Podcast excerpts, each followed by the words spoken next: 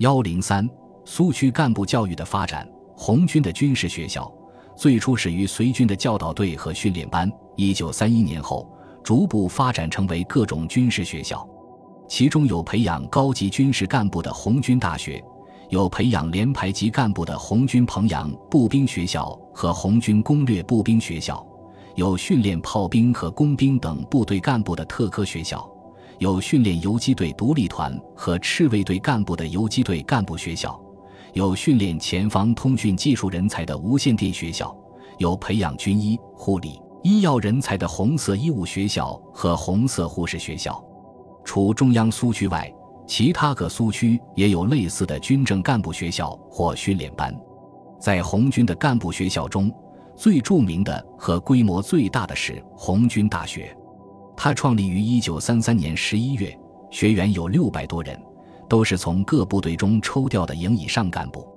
内分指挥、政治和参谋三科，另设有高级班，调训军级以上的军事和政治干部。同时还设有教导队、高射队、测绘队，每期学习八个月，主要任务是提高学员的政治觉悟和军事指挥素质，同时养成遵守纪律、英勇顽强的战斗作风。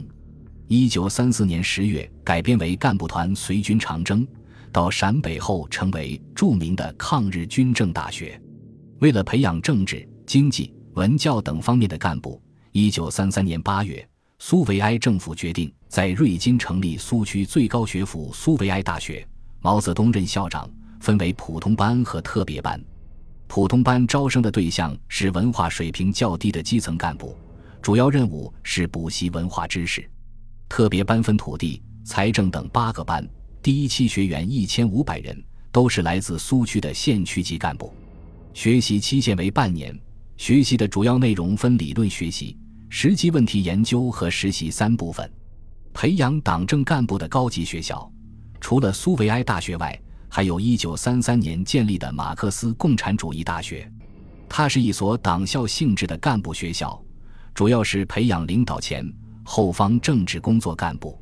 设有三类训练班。一是新区工作人员训练班，主要训练苏区和白区工作人员，学员八十人，学习时间为两个月；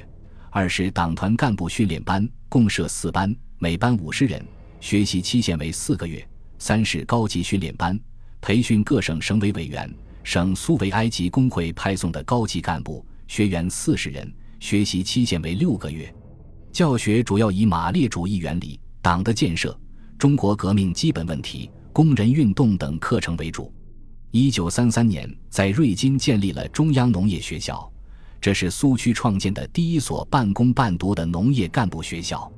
设有本科、预科和教员研究班，以农业实践为主，把理论与实践、学与用紧密结合起来，将教学、研究和推广工作结合起来，为苏区生产服务。当时，苏区各种各类干部学校的纷纷建立。在职干部的普遍开展，